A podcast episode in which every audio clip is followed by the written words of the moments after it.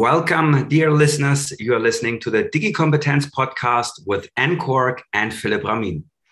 Yes, and today we're speaking to Dr. Bin Nguyen Tan, who's the Senior Program Manager of Blockchain Enabled Business and the FinTech Crypto Hub Coordinator at RMIT Vietnam. He's a leading academic thought leader in frontier fields of finance and technology, including blockchain, digital assets, digital common, uh, economy, fintech, and economy. And he dedicates his academic work to creating insights on how technology will bring property rights, financial inclusion, and economic empowerment to everyone in the world. Mm-hmm.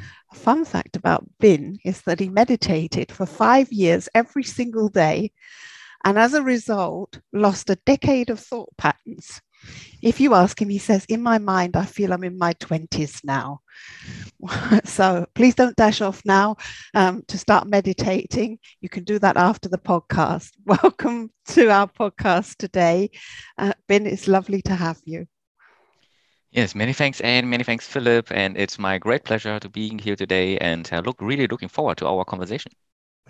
So are we. But before we get round to talking about your favorite topics, let's uh, find find a little bit uh, more about why meditation makes your mind so young and flexible. What is it that fascinates you about it?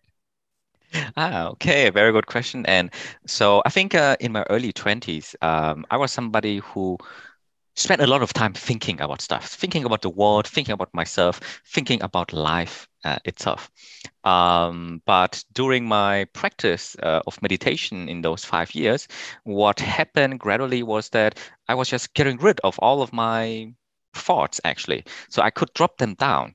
Um, of course, I still think about life today, but in a much more um, healthy manner. It's not that I think every mm, uh, uh, free time that I have about it uh, now, but it's really focused. If I really choose to, I can think about it. But otherwise, I would just have a free mind.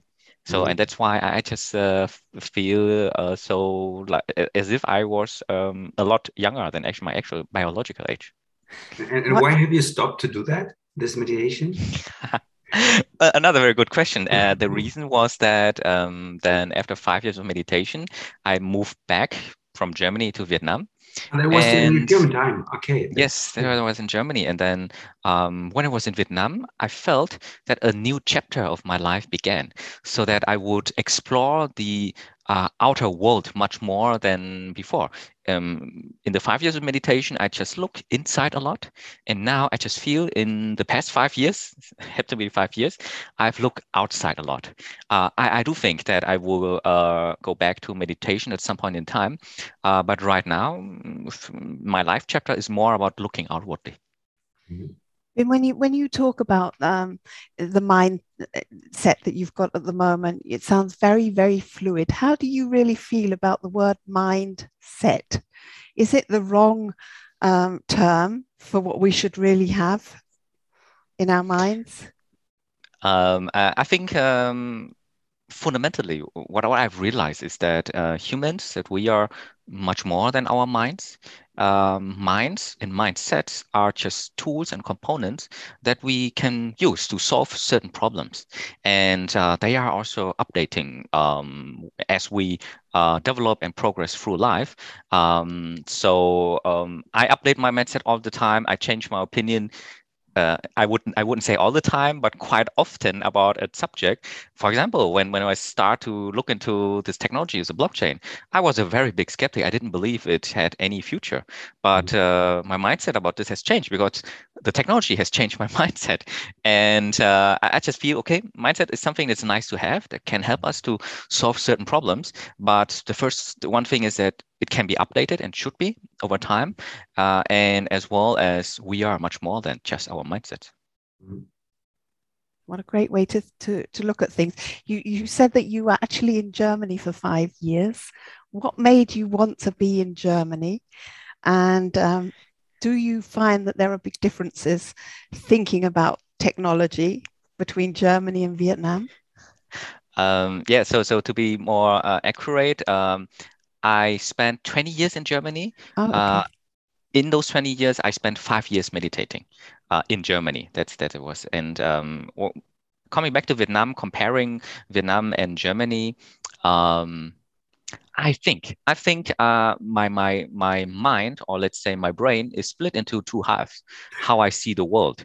One thing is from the view of very accurate, very uh, disciplined, and uh, with attention to detail mind. This is more uh, my German side, but uh, I can also uh, view the world from my Vietnamese side more, which is a little bit more, uh, let's say, relaxing and it's it's less rigid and it's more fluid.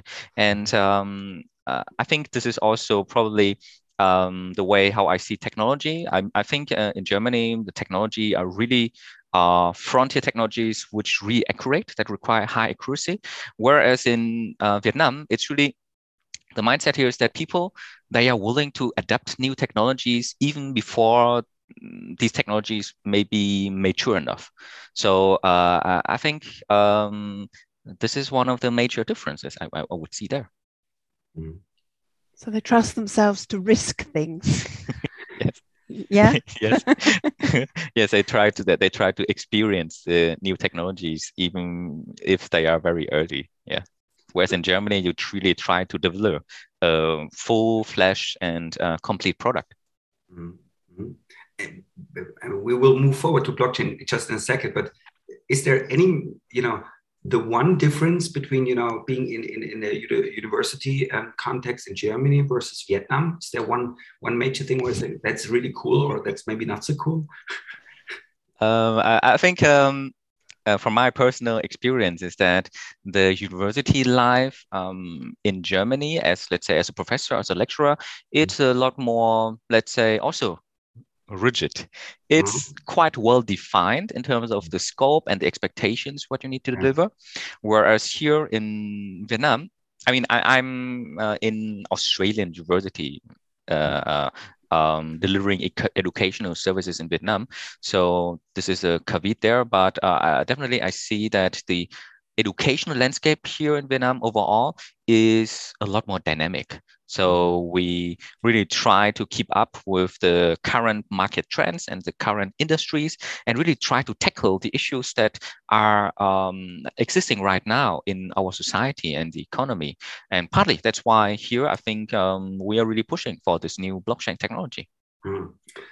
Well, talking about blockchain technology, I mean, we have, of course, a highly educated audience, but I think still kind of confusing with all of these uh, uh, buzzwords behind.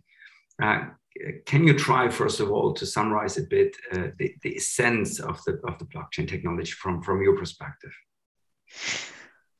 Okay, oh, very good question um, that I'm being asked a lot. So uh, there, there are many views on how yeah. to see the blockchain. Let me just give uh, my one of my point of view on this technology. Um, okay, what what is fundamentally the blockchain about? Um, it's comparable to the internet that we have. So now we have to ask, okay, what is the internet? The internet is just my computer here in Vietnam with your computer probably in Germany or in England right now. Uh, mm-hmm. we are just connected through a communication protocol to exchange data. Right? It's just my computer sends information to your computer and your computer sends back information to me. Mm-hmm. Simple idea, but we have created a whole new digital economy, the biggest companies in human history based on that idea. Mm-hmm. The blockchain takes this idea one step further. It says, okay, not only can you transfer information, but now you can transfer information that has value. Mm-hmm. So I see the blockchain as the internet of value. So it's oh. the next step in the uh, evolution of the internet. Before that, we will only be able to exchange information, and we didn't know do they this information have value or not. Uh, right now in the internet. Uh, but if we put the information on the blockchain and then we transfer it um, across um, time and space, actually, uh, we um, can make sure that the information on the blockchain have value. So now I, I think um, this is one way um, how I see this blockchain technology. And um, maybe also briefly why I think many people have difficulties with the blockchain technology is just um, it includes three big paradigm shifts. Mm. And normally, when new technology arises, like let's say electricity or oil or steel or um, internet, we only have one paradigm shift. But the blockchain includes three at the same time. And let me just briefly go through these yeah, three. So, and I hope that uh, this helps uh, uh, the, the, the listeners. The first paradigm shift is that data are valuable. They are assets. Mm-hmm. I think um, this is something that many people, I think, kind of have an idea of. Why? Because um, when we look at the biggest companies in the world, Apple, Facebook, Google, Amazon, basically they are just exploiting and uh, extracting and transferring information. Right? This information could be personal data, customer data, or software. So the first thing we, we realize that data are assets. They are real assets, just like our house or our company or our car. They are real assets. This is the first paradigm shift. The second paradigm shift is now we can own assets, which are these data, and use them without any intermediaries.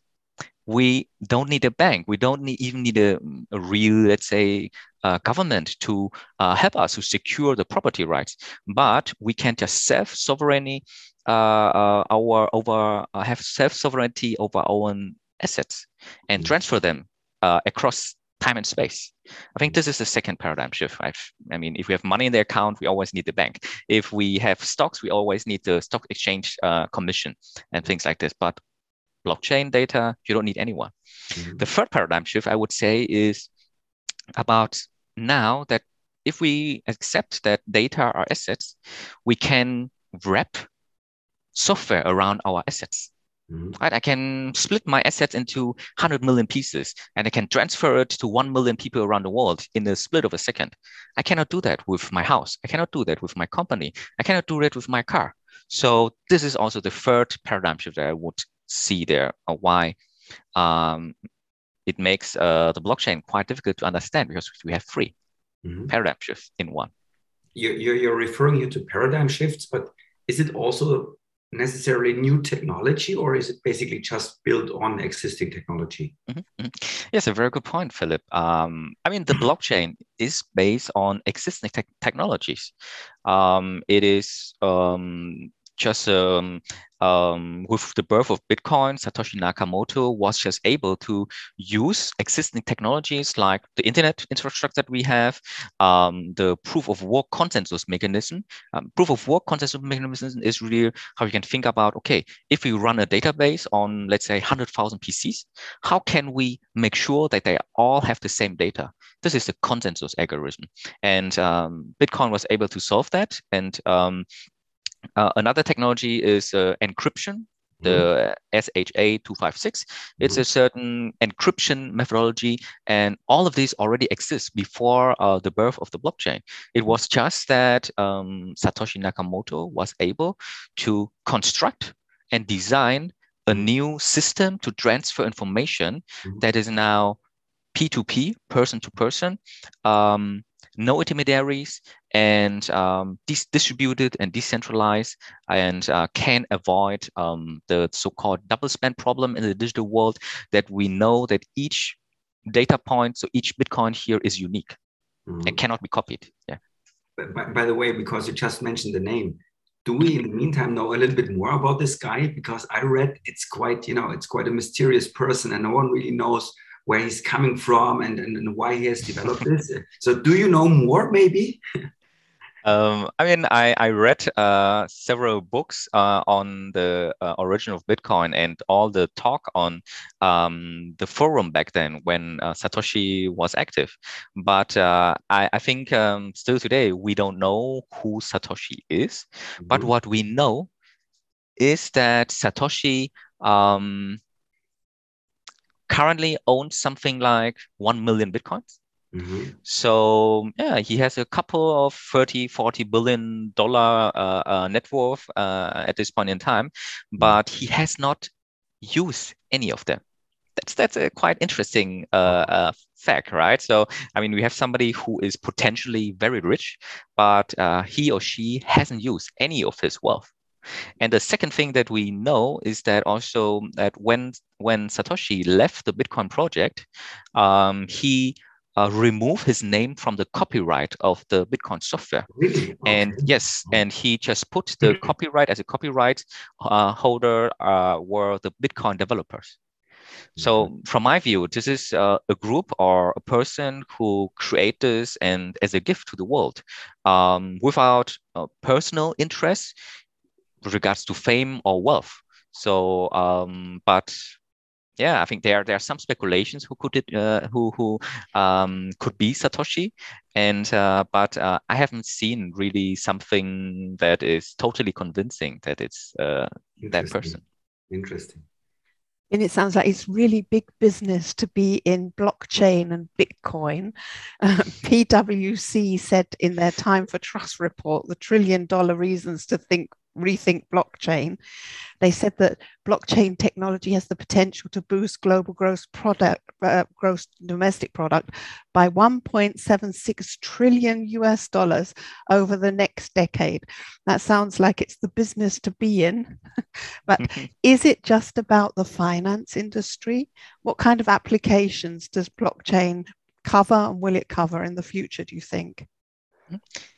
Yes, very good question. And so I think, uh, I mean, if we go back to my original view, point of view on what the blockchain is, right? It's the internet of value. Okay, so what can we do with the internet of value? Of course, I think uh, financial applications uh, are and will be big. Um, but uh, besides of that, I mean, if you think about uh, something quite simple that we use uh, in our everyday life now, if uh, some of you may use um, TikTok or Facebook or YouTube or Instagram, all of these apps, uh, what's happening there is that um, we, people, users create data. And if we remember that data are actually assets, um, so now we're creating all of these contents, the videos, the uh, pictures, the posts, which are very valuable. Mhm. But before the blockchain, we were not able to have ownership about those data. Mhm. And now with the blockchain, we could put all of this data that we create on the blockchain. And then uh, we would have ownership over uh, and property rights over our um, own creation in the digital space. In the digital space, so it's really a tool that can uh, empower every individual, and um, it's not only for these types of social medias, but uh, for any type of valuable data. For example, Google, they are collecting data about all of us, right? Mm. And uh, they turning turning them into um, their own assets. So Mm. now, why why don't we just put our own data on something like um, construct like a blockchain? We own, we have ownership about them, and if Google wants to use the data, they would need to pay the users and also need to or need to buy from the users, right? Mm. So as the internet of value, it's not only about finance, but it's also here about um, fundamentally changing the relationship uh, uh, of the existing Mhm. um, tech companies as well as the uh, users. And uh, I, I do think, uh, by the way, that for example, since Elon Musk uh, took over Twitter, um, I do think that um, the idea of a decentralized Twitter uh, will be um, partly implemented uh, in the near future. And this whole idea of decentralization actually originates in in in the um, uh, Bitcoin or blockchain um, community. And uh, we can also think about running something like a decentralized uh, social media platform on the blockchain. Of course, right now it's, it's still very early and uh, the, the technology is not um, mature enough for this. There are still a couple of uh, things that needs to be resolved before we can run Facebook or Twitter on a decentralized uh, network. But I think that uh, decentralized protocols um, running partly on the blockchain uh, will transform many, many different types of businesses everywhere where data are available. Mhm. And I think as we move into the digital economy and digital society, it will be in every aspect of our life. Mhm. So if we look, let's say 10, 20 years ahead, Bin, Mhm. um, how will blockchain has reshaped the world? uh, very good question. So, my So what are your view, assumptions? Well, I mean, yes, we're, yes, we're all yes, scientists or have a scientific Yes. background, so let's work with some assumptions. yes. Um, I think um, my, my point of view is that um, this technology, the blockchain, it is an empowering technology. Mhm. Who does it empower? It empowers the users. Mhm. Actually, every user uh, um, uh, in the world, 8 billion people. It's really uh, empowering 8 billion people. And who is getting their power withdrawn from? From the big tech companies. Uh, so my point of view is that in 10, 20 years of time, um, we will have created new um, new types of big tech networks, big tech platforms, which are running partly or only on, on the blockchain. Mm-hmm. And uh, these new um, applications on the blockchain, they will be um, bigger than I would think today Google, Facebook, Amazon. And uh, it's just that uh, why why do I think so? Because here, if we look at human history, the past, let's say, hundred years, what was the key theme in the past 100 years? Uh, across all countries around the world actually. Um, the key theme was that um, we secure property rights for everyone in the physical world right? So that we would um, mostly get rid of things like slavery. So people could ha- have uh, um, claim on the fruits of their labor. And as this happened, people were more incentivized to create more physical economic goods and service. And that's why we have um, all these prosperities today in the physical world. Now, if we look at the current stage of the digital world, right, um, we don't have any property rights. We do we do not have any, let's say, voting rights even about what's happening in the digital space.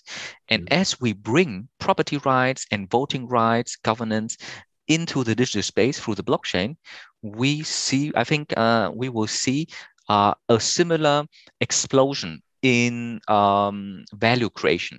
Because now, if I can um, own my own picture, my own uh, video, my own post, all my own data, I'm incentivized to create a lot more data. And uh, this can be very valuable for the, the, the platform, for, for um, different users on on the network. So uh, I think this will be yeah unlocking a lot of um, economic wealth creation in the digital space. Do we then need a completely different economic system? I mean, it, it, it would challenge it would challenge macroeconomics eventually, right? Yes, yes.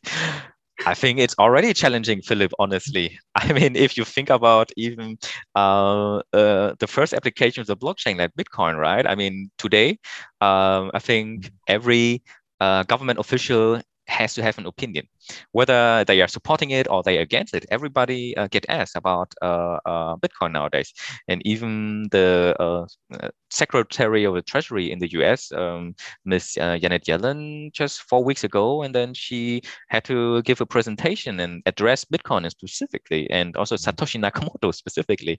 So I mm-hmm. think it's already big enough so that um, people have to think about this, and um, even now, two countries around in the world El Salvador and uh, uh, Central African uh, Central African uh, they also already using Bitcoin as um, legal tender there. Mm-hmm. So I I don't I wouldn't be surprised mm-hmm. if we not only think see that the blockchain really challenge the current financial system, uh, but it also may challenge the current way how we interact in the society right mm. in the current society we have a lot of centralized institutions who govern rules and who make sure that everything uh, um, all of the interactions are uh, in line with the regulations that we have but okay maybe some point in time we were able to map regulations on the blockchain because regulations, what are they? They are just information. Mm-hmm. And why do we have to store them in books? Why don't we store them in the digital space and mm-hmm. enforce them directly in the digital space? Right. Mm-hmm. So I think there will be, I think the blockchain will emerge as a competing mm-hmm. institution compared to, let's say, a corporation or a bank. Mm-hmm. Um, so um, we have uh, a new types of uh, um, of institution in the digital space. So I definitely foresee this coming. Bin it's um, very interesting thought that the big tech industry is creating a possibility to liberate oneself from the big tech industry. That's that was a wonderful thought that you that you put over. But uh, let's think about what about smart contracts? Will um, uh, will we go with Bitcoin into the into the area where we liberate our business such that we can do business directly with machines and not with people anymore? I think I think uh, this is let's say uh, um, a, a, likely scenario in the long run. Um, um, so I mean, if you think about um, let's say a, a structure like um, like a company, right? Or um, why do we actually need a company? It's actually only people working there, right? So why do we need a company? Uh, okay, it's because we will write certain obligations and also entitlement, uh, who gets what, uh, when the revenue of the companies are being generated, for example, right? And now, okay, if we map this into digital space, then probably I can work with you and, and Philip really mm, quite quite on a peer-to-peer basis. We only need to dock ourselves to uh, a blockchain that we, uh, with the rules that we both agree on, that we can participate.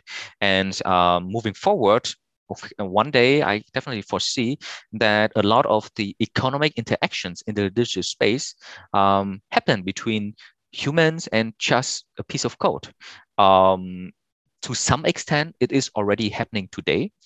Uh, if you think about decentralized exchanges or decentralized financial applications where you can get a loan, for example, you can get a loan without interacting with a real person behind. Mm-hmm. It's just okay. I take my Bitcoin or my Ethereum, and then I just uh, search for uh, a code, uh, a software protocol, and applications that I like to use. I just put my Bitcoin Ethereum in there, and then the code will automatically give me uh, the loan that I want to have in US dollar crypto, for example, US dollar stable coins. So it's already happening. And uh, as we move more to digital space, I do think that this is going to be much bigger story, uh, and the smart contract is uh, a foundation for that. Mm-hmm. Having said that, I think that um, in order for us to scale smart contracts, there are still some technical issues and legal issues that are associated with that, and um, it will it will take time. It will take time. Uh, I think 10 years at least um, mm-hmm. before we see that um, smart contracts can be applied um, on a large scale in our daily economic interactions. Mm-hmm. That's another question I have in my mind. I mean, we've been talking now about blockchain for a while, and, and um, you know, we see the hype around uh, the cryptocurrencies and so on and so forth. But my perception is a bit that things progress relatively slowly. So the big mm-hmm. expectations could not be fulfilled yet. Um, so what is the missing dot? You were mentioning legal. I'm, I'm convinced maybe also that some some some institutions are not so happy about it, not really supporting it. Technical issues, but what what is the missing puzzle pieces? Is it infrastructure? Um, why why you know why is it so slow? Yeah, I think I think uh, I mean this really reminds me of um, the early internet days. I think yeah. Philip and Anne, if you remember, when we go back to uh, uh, 30 years ago in the 90s, right, early 90s, the first time when we had internet, it was was really, really slow. I think no one of us could have imagined that uh, we would have a video call today, right? Uh, I mean, without any efforts, it's just almost free, right? And uh, very easy to set up. And uh, the same is for the blockchain. It, it really needs time. The infrastructure needs time to be ready. Hmm. Um, it's not only the infrastructure, it's really there are big issues right now in terms of scaling this. Mm. How can we scale the blockchain? And it's still an ongoing process. So um, I'm optimistic that it will be resolved uh, in the long run. But right now, it still needs a lot of brain power in order to solve this question. And another uh, um, very big bottleneck that I see is that the understanding the knowledge about the blockchain is so limited and so few people uh, around the world actually understand it even though let's say we have around 200 million 250 million people who own crypto but i would say probably 80% of them do not really understand this technology. So it's it's very early, Philip, and and um, yeah. and there are a lot of hypes and promise uh, that has been made in in the past couple of years. Mm. I think we will get there, but we have to be realistic. Mm-hmm. Um, just as, as the internet couldn't scale in the 90s and even in the 2000s, it mm-hmm. couldn't scale, right? In the 2010s. Yeah, this is where absolutely. it gained uh, uh, traction and really was able to scale. I remember when Amazon stock was trading at five dollar in year 2001, and today it is at over three thousand dollar. And um, I think in 2001 not many people believe in that idea of e-commerce and it's only 20 years ago. And now let's just move forward 20 years and i'm i'm quite optimistic that uh, we have would have to resolve the issues around the blockchain then have update the knowledge and then we see applications in our everyday life. Mm. you you were mentioning competence and i mean this is this is the topic which is really fascinating us. This is really what we're dealing with uh, when we support companies and so on and so forth.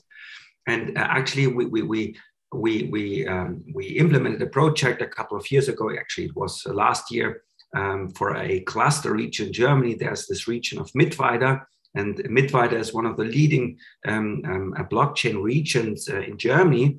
And we, we wanted to find out how well educated are people in this region about blockchain. It was somehow disappointing, first of all, to motivate people participating in our survey, but then also seeing the results. So um, if we break it down a little bit, what, does blockchain competence mean? I mean, do we need to educate people really about this overall technologies, which are somehow sophisticated, or is it enough to understand the principles, the context, you know, the, the applications, and so on and so forth? So, what, what do we need? I mean, what kind of blockchain do we need in order to also foster the technology as such? Um, yeah, I think. Um it's uh, it's it's it's a quite vast area. Can, yeah, we can hear you. Can, you hear me? Yeah, it's it's a quite a vast area uh, in terms of blockchain competence, and it has many different levels. I would say. Mm-hmm. Um, I think for someone who just tries to implement the blockchain into some existing businesses, or even for entrepreneurs who want to create new business solutions, um, it would be enough for them to understand where we can apply the blockchain. Um, but it's really um, because the developers, okay, they can, they can solve this. I think right now there's a really big uh, mismatch between the developer side and the people on the business side. Um, so when I talk to developers, okay, I mean, they don't have any problems with implementing a blockchain solution or writing a smart contract. Mm-hmm. That's not a problem. But um, how to bring this and align this with the um, um, business so that uh, new products can be uh, delivered in such a way that that uh, helps the business to grow. I think this is this is a very a big bottleneck here because normally business people, right? I mean, um, they understand the internet now after 40 years of really um, applications running on the internet mm. and they have a quite confident knowledge but um, they they don't really understand the blockchain most of them mm-hmm. so um, I, I, would think that um, um, the, the that's this this bottleneck needs to be resolved and we are trying to do it at RMIT because we offer a whole specialization in blockchain consisting of eight different courses wow. which are really for business people it's not for tech people it's really for business people uh, mm-hmm. so that they can understand the different implications and applications of uh, the blockchain uh, but let's say if it's uh, i need to um, recommend the first starting point it's really uh, people need to understand Bitcoin first. And this is already uh, uh, takes some time. And if you understand that, you will be able to uh, understand whether it makes sense for you to integrate blockchain into your existing business solution or not. Mm-hmm. What about the development side, uh? We've we've read that, that there are about three thousand percent uh, need for block uh, blockchain developers, more need than is actually on the market, and the need is in, at the moment it's in the US very very high, and in Asia very high, not quite so high in Germany as we'd hope. Um, what kind of things do people need to be learning to move into that field, and is it possible to move into blockchain development as a fresher? um, I would think that um, it's it's just like um, any, let's say, quite applied programming language. It's not too difficult to uh, learn, in my opinion, from from my experience. Um, but I think the question is really, uh, does it make sense to learn about becoming a blockchain developer, or does it make more sense to really learn it from from the view of the, the business creator entrepreneur because as you have mentioned before right so some studies they highlight the chances for uh, blockchain unlocking trillions dollar worth of um, business opportunities so I, I, think that okay people can start uh, to be uh, build a career as um, blockchain developers. But um, I would also arguably say that at least there are equally amount of opportunities for business people to um, build blockchain solutions um, for existing business or create totally new businesses. So um, it's not too difficult to learn, but um, the question is, does it make sense for each individual to learn mm. and become a developer? Mm. So you'd see every CI, CEO needs to have a basic knowledge of what blockchain can do. Is that yes, your message? Yes. Definitely, definitely, definitely. I do think this is one of the most disruptive technologies of our lifetime. And um, I'm talking to the biggest, uh, let's say, companies, uh, financial institutions in Vietnam about this. And uh, fun story is that, um, yeah, a couple of years ago, uh, when we start talking about the blockchain, yeah, not really. Uh, most people were not so much interested because they didn't see the future for that. But I think the um, um uh, the, the the mindset of people have changed. So now uh, I think um, they, they think they need to learn about this, and I do think that every major um, leader business leader uh, needs to uh, update their um, knowledge uh, in this very frontier area. Mm-hmm. It's still very early and there's still a lot of opportunities. So mm-hmm. it would be a very missed opportunity if people wouldn't put some time into this. Mm-hmm. It's also very early, early area of, of, of, of NFTs. Um, and this is uh, such a crazy buzzword at the moment. And I, am thinking a lot about it, to, to be honest. We're getting also the first requests from, from our clients uh, in order to educate them. But mm-hmm. personally, I'm actually quite skeptical when it comes to NFTs because I, I really do not get the value of it. I, I don't really see it. So, what's your thoughts about NFTs? Is it the big new thing? Should we all go into it, or, or what's what's what's your take on that? um, so, I, I would think that NFTs is non-fungible token. Um, what are they? So if, if, if you think about, go back to the blockchain technology. So on the blockchain technology, we can input data there. Right. Mm-hmm. So one type of data are fungible tokens, which are like Bitcoins, Ethereum, for example. Right. Mm-hmm. So one Bitcoin, we can stack it on another Bitcoin. So then we don't know the difference. It's basically the same uh, types of uh, uh of data. Right. So um, then we can also input non-fungible token, so a data which is unique and distinct on the blockchain. And this represents just a unique entry on the blockchain. And now, since uh, at the beginning I told you we can wrap software around uh, data and assets, right? So now if we take this um, piece of entry on the blockchain and now we wrap software around it, we say, okay, um, if you own this data, you have access to, let's say, uh, special services of, uh, mm-hmm. of, of um, uh, a company, right? then probably it has value, right? Or Philip, you can just say, if you own this Philip NFT uh, 2.0, mm-hmm. you can have dinner with Philip exclusively. Okay. Right? Does it have value or not? Yeah. Probably, oh, right? It will have some value, right?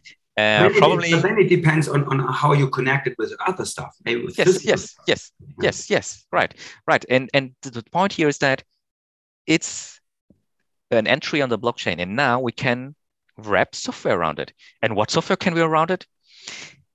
There are infinite possibilities. What what can be done with this entry on the blockchain? And uh, as people create a consensus, a, a social construct around this, um, we were able to see that um, um, some of these NFTs will maybe uh, very valuable uh, because it creates certain utilities for the people who are holding it. And um, moreover, I would also think that um, value is something quite subjective right? So, I mean, some people would pay ten thousand or twenty thousand dollar for a Rolex or Patek Philippe, mm. um, even though on the black market there is a copy of the Rolex or Patek Philippe for hundred dollar or two hundred dollar, right? Mm. Of course, the fake one is not as valuable as the real one, mm. but um, uh, still we have the subjective uh, value uh, over even physical objects. And now we also have subjective value over digital object, right? Mm-hmm. You may not think that this entry on the blockchain, it's only an entry on the blockchain, is valuable, but somebody else who really wants to have the first entry, uh, uh, first non-fungible token on the Ethereum, like the CryptoPunks, mm-hmm. um, I think it's very valuable to them. Mm-hmm. Then it's it's a social contract that creates value for these NFTs, besides of utility. Uh, mm-hmm. I think both uh, utility as well as the uh, subjective value uh, um, over an NFT can create the value for the NFTs. But mm-hmm. uh, I understand your concerns, Phillips, um, that I mean, now there are so many different NFTs that being generated. It's like in the physical world, we generate so many different fake Rolex or, uh, or, um, or different products, yeah. but only a few of them will become very valuable. Yeah. The same will happen to yeah. NFTs. Right. Mm. When we go into blockchain, though, it really is uh, revolutionizing the supply chain scenario. Um, does that mean that that business owners that are not in the finance industry need to be aware of what actually is happening in that world because basically they're they're liable for for false products or parts of products and um, they need to understand the background, or do you think it's enough just to let the IT department deal with all of that? Yeah, uh, I think that um, there's definitely potential for the blockchain in specifically in a logistic and supply chain. Uh, again, we need to connect it. Why do we need it there? Yeah, it because we need to transfer valuable information. And are there valuable information in the supply chain? Yeah, potentially, probably, right? Most likely that um, we need to, we want to know where this this this this item is coming from, through which uh, uh, space this has traveled through, uh, what has been the whole journey of this uh, parts and components, or the final parts even. I mean, things like this. I think there are definitely some um, um, real value that can be added when we uh, apply the blockchain in in um, this field. Uh, but again, I, I think it's people need to have a broader view on this technology. This is really an enabling technology. It's not only uplift, uplifting current businesses and practices and products, but it's also give opportunity to create totally new types of uh, businesses and products. And this is where I think the big uh, value creation will happen um, as um, new entrepreneurs or existing businesses create new uh, services. I mean, for example, uh, let me just give you an example. Let's say today, Facebook announced that um, they will uh, issue certain Facebook either NFTs or even a Facebook token and people using this Facebook token or NFTs have certain special rights or um, can vote over certain protocol changes on the Facebook protocol and are entitled to receiving some types of, um, uh, let's say, revenue or some types of dividends uh, from Facebook as a company. Well, I think this will uh, probably create a total new way how users interact with the uh, Facebook platform and the protocol, and potentially um, then um, giving more um, people the tools to um, create even more value in the Facebook network just based on this token um, economy that um, Facebook has created. So yeah, I think um, it's uplifting, uplifting existing businesses and creating new ones. Mm time flies with you, and I would have so many more questions actually on my list, to be honest. But um, uh, we are running a little bit out of time, and we want to conclude our our um, podcast like we do it with all of our valuable guests. And we have prepared two questions, and the first one would be a little bit about what what seems to be extremely important topics for you uh, in the next in the next uh, weeks, months, and years. So, um, what, what what kind of topics um, are, are extremely important for you. And you can you can answer this question from a personal view from a business view from a society view. So uh, what, whatever you want.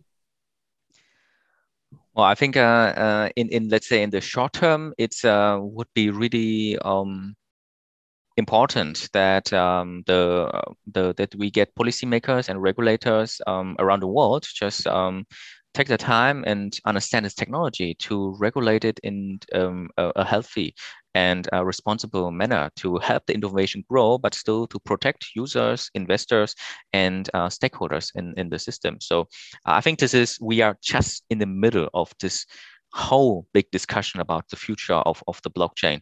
And um, I do think that this technology brings economic empowerment, financial inclusion, financial freedom to everyone in the world. And um, it's it's it's a, such an important topic, uh, um, and um, we really need uh, to see um, that the regulators and the industry are moving in tandem here together to really bring and deliver the um, the, the promises that that the uh, blockchain can fulfill. Mm-hmm. Um, so uh, I, I, I see that the big theme for the coming time are really the the policymakers and the industry that they are working together. Mm-hmm. Great. Bin, my last question would be if you could give a recommendation to people, what should they be learning? What would be your three top things that people should be learning to be fit for the future? Um, you mean in general or related to the blockchain in? Whichever you prefer. yeah, I think uh, people um, um, just need to uh, look at what are the disruptive technologies of our lifetime mm-hmm. and then build their career and their businesses around that so i think in my opinion we have a couple of very disruptive technologies for the next 10 20 30 years mm-hmm. um, i would think the first one is really energy um, so if we can move to a world uh, with where we get abundance in, in, energy, cheap energy, renewable energy, clean energy, I think this is a really big uh, shift in for humanity. It's it's it's the uplift in the whole human civilization. So I mm-hmm. think definitely energy. Then we have, of course, artificial intelligence. I mm-hmm. would think so. Um, this is also a driving force, and um, yeah, will be a very, very powerful force in 10, 20 years of time. So we have more data and um, this this uh, AI also becomes a lot smarter and um, yeah, a lot more powerful. But having said that, I'm not a really big fan of AI, honestly, because uh, it's a little bit of a tool for the big tech companies. It's not really for, for the people. So then the third uh, technology is, I think, the blockchain, which really uh, is for the people. It's built for the people. It's built by the people, and it empowers people. So um, these three major um, areas of technologies, I would think uh, will transform many many businesses and um, create a lot of opportunities. So I uh, really uh, uh hope and can recommend the um, listeners to explore these three areas of um, disruptions that going to come.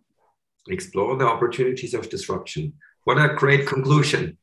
Thank you so much for being our guest. It was so interesting and fascinating talking with you. So, what a great pleasure to have you. Yes, it's my great pleasure. And uh, many thanks, Philip. Many thanks, Anne. I have to say thank you too. That was our conversation with the man with the 20 year old mind who works for the industry that's liberating us from big tech, the enabling freedom bringer for the people, blockchain. That was our conversation with Dr. Bin Yen Tan, who's the Senior Program Manager of Blockchain Enabled Business and the FinTech Crypto Hub coordinator at RMIT in Vietnam. And if you would like to send us a suggestion for a guest who's just as interesting as Bin has been today, then just send us an email at podcast at i40.de and um, we will be delighted to have a look at whoever you've sent. Um, if you follow our hashtag DigiCompetence podcast, then you'll you'll see what is happening in our podcast other than this conversation today. And those of you who've listened before know that Philip and I are doing little somersaults if you're with us the next time when it's time for staying digitally competent with Philip Ramin and Anne Coark. Thank you.